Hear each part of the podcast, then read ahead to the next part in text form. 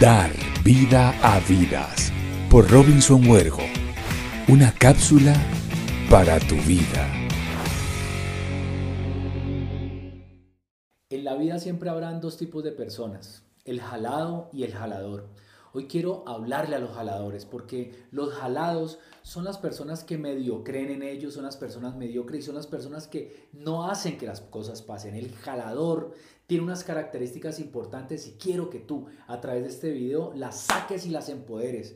Y una de esas características poderosas es que deciden ser un ejemplo. Y cuando tú decides, eso es algo que de adentro tuyo sale para decidirlo hacer y a través del ejemplo buscar iniciativa, es decir, ser un iniciador, ser una persona que propone, una persona que se capacita, una persona que se forma y que desde el ejemplo, como lo dije anteriormente, jalona el mercado y jalona a muchas personas. Y por último, que también hace parte de la decisión es tu planeación con ejecución.